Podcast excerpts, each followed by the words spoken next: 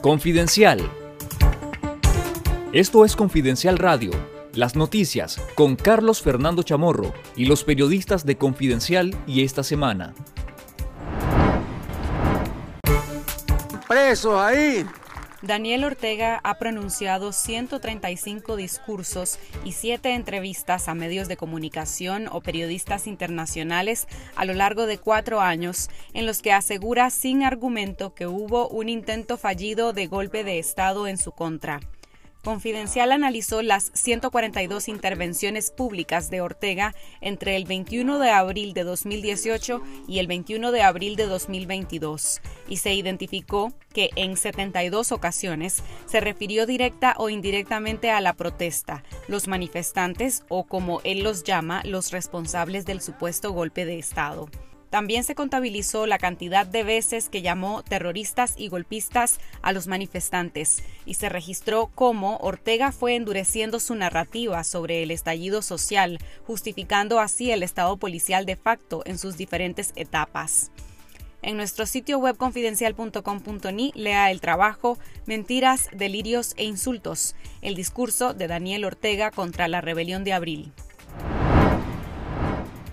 Daniel Ortega reapareció luego de casi un mes de estar ausente de eventos públicos para regodearse del fallo de la Corte Internacional de Justicia a favor de Nicaragua sobre Colombia y nuevamente acusar a las autoridades de ese país de ostentar el poder gracias al apoyo del narcotráfico. Ortega aprovechó el acto para atacar a la Unión Europea y Estados Unidos acusándolos de ser los protectores de Colombia debido a que este país es su principal abastecedor de drogas. La Corte Internacional de Justicia consideró este jueves 21 de abril válidas las denuncias de Nicaragua sobre la violación por parte de Colombia de su soberanía y jurisdicción, con el permiso colombiano de pesca a buques colombianos y su interferencia con las tareas nicaragüenses de investigación científica marina en aguas de Managua. La reacción hoy de el presidente de Colombia fue en lugar de decir vamos a acatar, que no han querido acatar el fallo, la sentencia de la Corte, lo que hizo fue insultar, agredir a Nicaragua. Se intentan el poder. Y es un poder que llaman democrático, pero que todos sabemos que es un poder que tiene sus bases en el narcotráfico. El representante de la Oficina Regional para América Central del Alto Comisionado de Naciones Unidas para los Derechos Humanos, Alberto Brunori, dijo que el mecanismo de la ONU para Nicaragua tiene un mandato inédito y supone un paso adelante hacia la rendición de cuentas por las graves violaciones de derechos humanos cometidas en Nicaragua. El mecanismo de investigación y rendición de cuentas fue establecido en la sesión 49 de la Comisión de Derechos Humanos de la ONU y estará conformada por tres expertos en derechos humanos. El grupo de personas expertas, además de informar a la comunidad internacional sobre lo sucedido en el país, reunirá pruebas que ayuden a llevar ante la justicia a los autores de las graves violaciones cometidas, aseguró Brunori.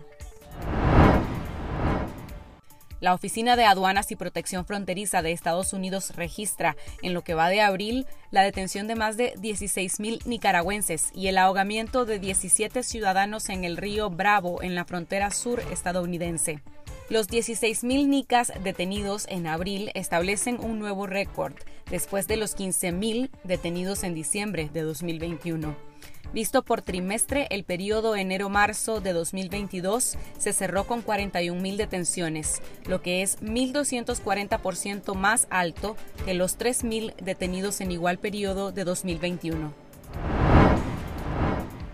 En 2021, Nicaragua tuvo el mayor incremento de recaudaciones tributarias de los últimos cuatro años, reveló el Ministerio de Hacienda y Crédito Público en su informe de ejecución presupuestaria 2021, publicado el pasado 8 de abril.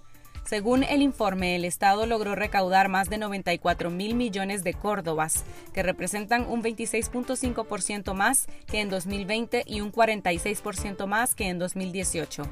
De acuerdo con el Ministerio de Hacienda, en 2021 hubo mejoras en la actividad económica del país y esto produjo una mayor dinámica de consumo.